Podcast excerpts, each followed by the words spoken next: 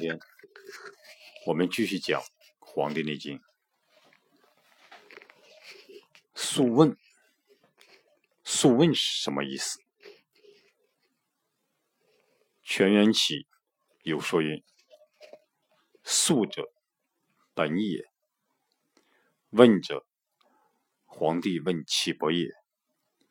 方成性情之源，五行之本，故曰素问。”这里要说一下全元起。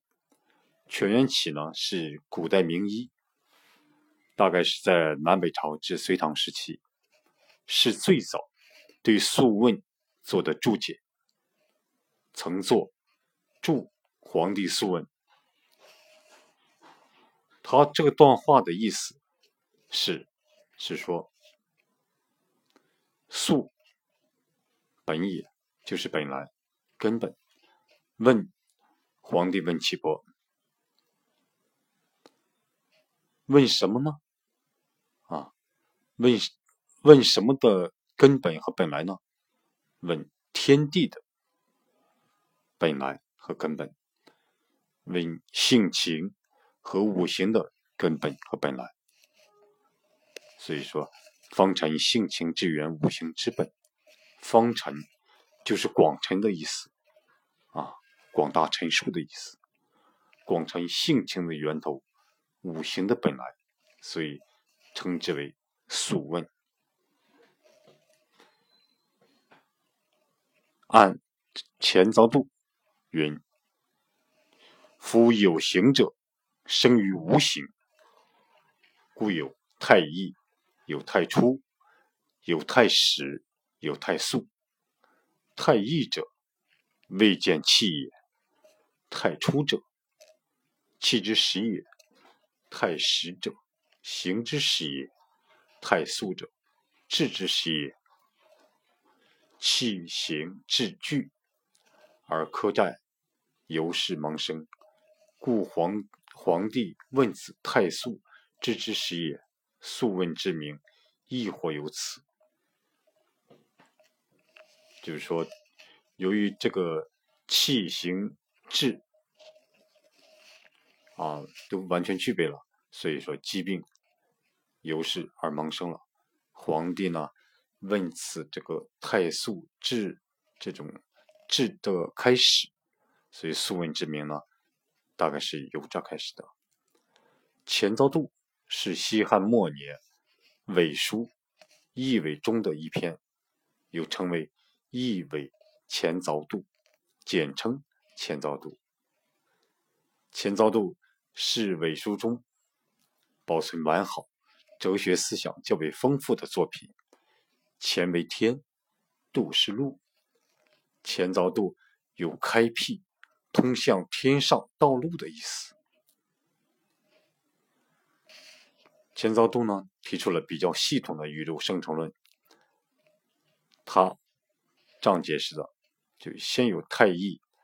然后呢，到太初，到太始，到太素，到浑沦，到天地，到万物。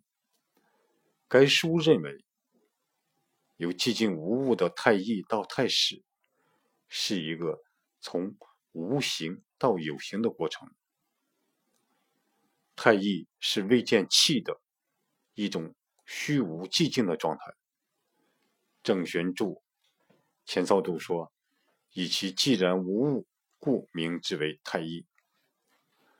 太初是气之始，到了太始阶段才有形可见，形变而有质，这是太素。气、形、质三者浑然一体而未分离，这就是浑沦。浑沦是未分离的统一状态，又称为一。也就是太极，由太极一分为二，轻轻者上为天，着重者下为地，再由天地产生人和万物。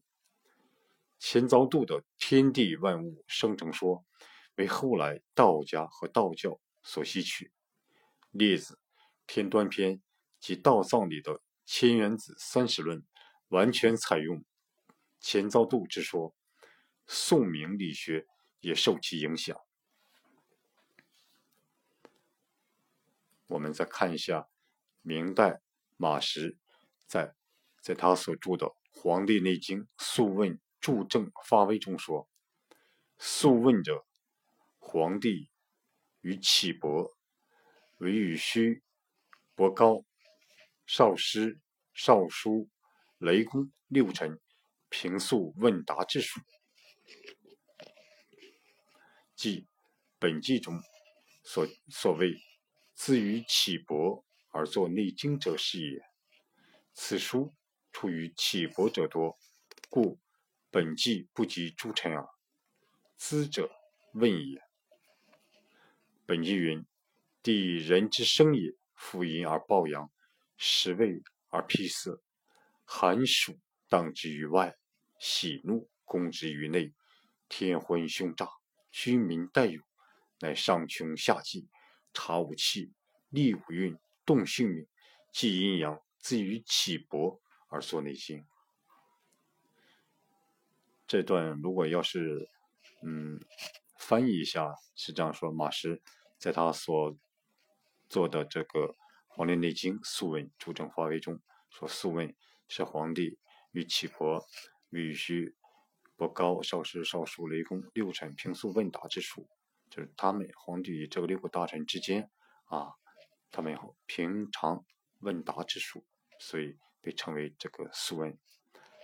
而本纪当中呢，所谓的自于启伯而作内经事也，就是说，嗯，自此书呢，出于启伯者多，故本纪当中呢，不及诸臣，基本上不太记载啊，不太提及其他的这种几个大臣。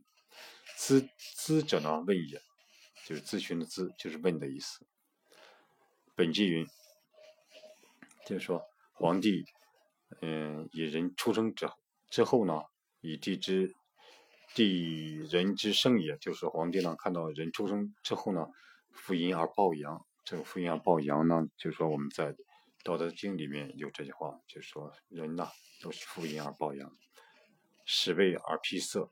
由于说这种吃饭饮食和这种嗯嗯这种男女之男女之欲吧，啊，所以呢再加上寒暑当之于外，寒暑这种五运六气啊，在飘荡于外，喜怒攻之于内啊，这种七情六欲啊，这种攻之于内，所以搞得这种天昏凶炸。天昏凶炸，搞到这，由于人这种疾病，疾病的产生，就像这种嗯昏天黑地的，让自己的身体非常的这种嗯不舒服。天人感应，当自己的身体这种处于极端这种痛苦的时候，感觉这种上天也是非常的不好啊。所以军民待有啊，这包括这种国君也好，老百姓也好，一代代都被这种疾病啊所所困扰着。所以呢，这种皇帝呢，于是看到这种状况之后，乃上穷下济，就是说，上上穷上穷有顶之天，我上到天啊，天的最尽头，下济风轮之际。嗯，原先上集我没讲过，什么是风轮之际？风轮就是说，我们当时我们这个世界按这个传说记载，啊，这最下面一层。是有一个大的风轮啊，所以说这叫下季下探测到这种风轮之际，所以呢查五气啊，这个五运六气这种五气立五运啊，这种这种金木水火土的五运动性命，洞察性和命。以后我们专门会讲到啊，什么是性和命，记阴阳啊这种啊这种标记啊，对阴阳变化的这一种记录啊。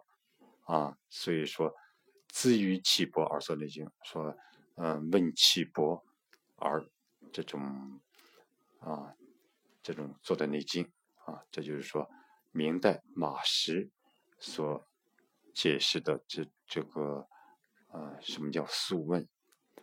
我们再看一下这个明代吴坤在他所著的《黄帝内经·素问无著》中怎样说的？说五内阴阳为之内，万事宗法谓之经，平日讲求谓之素问。这是说吴坤所讲的，就是说素问就是皇帝嗯平日讲求啊，平日讲讲说的啊这种位置被称为素问。明代张介宾在《内经》中说：“内经者，合两经而会其内也。两经者，曰灵枢，曰素问。总曰内经。内者，性命之道；经者，载道之书。平素所讲文，是为素问；神灵之书要，是为灵枢。所以说，张介宾他在他的所著《内经》当中，他讲，嗯。”内嘛，内者性命之道，经者载道之术。平素所讲文，被称为素问啊。他这样介绍的素问。再看清代高士宗在他所著的《黄帝素问之解》中说：“素问为《黄帝内经》本太素浑元之理，阐天人合一之道，谋诸其伯，开始诸臣。”虽启伯之言居多，而黄帝之问实启之，故后世以《黄帝内经》九卷称为素问。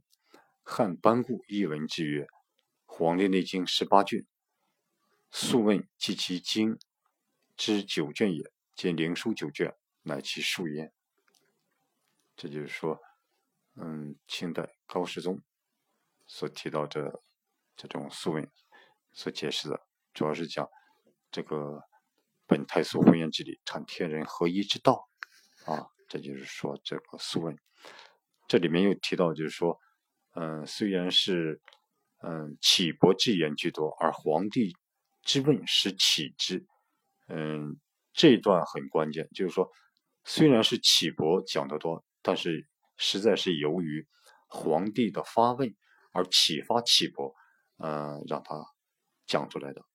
这好比原先在我们读《论语》的时候，啊，孔子讲，就是说，嗯，颜回虽然是，嗯，他的弟子当中最聪明的，也是最这种，嗯，涵养学术道德最好的，但是呢，他讲颜回不能启发他，为什么呢？颜回，孔子一讲，颜回都懂，什么道理他都懂，所以他没有问题要要提，要提出来。嗯，而真正的就是说，其他弟子提出来之后，能启发老师的这种嗯思想啊，在他就是说没有意识的时候，然后呢，他这个他的思想嗯能快速的是吧啊做出反应，弟子的提出提出来之后啊，老师的思想快速的反映出来，然后这个深度广度啊这一些问题的深度广度，他讲讲的就非常透彻。所以这种这个启发很关键，实际上就是由于这种皇帝的大智慧来启发他的老师啊，来做出这种这种讲解。我们再看，就是说，嗯，日本的森立之先生在他所著的《素问考注》中说：“其不言问素，而名素问者，有屈原有天问，是道至下次耳。”就是说。他不不说问素，而说这种素问，就好比像屈原的，嗯，《天问》一样，是什么？是倒置下字，是把下面的字倒过来。这就是今天我们所有所要所讲的素问。嗯，谢谢大家，今天就讲这儿。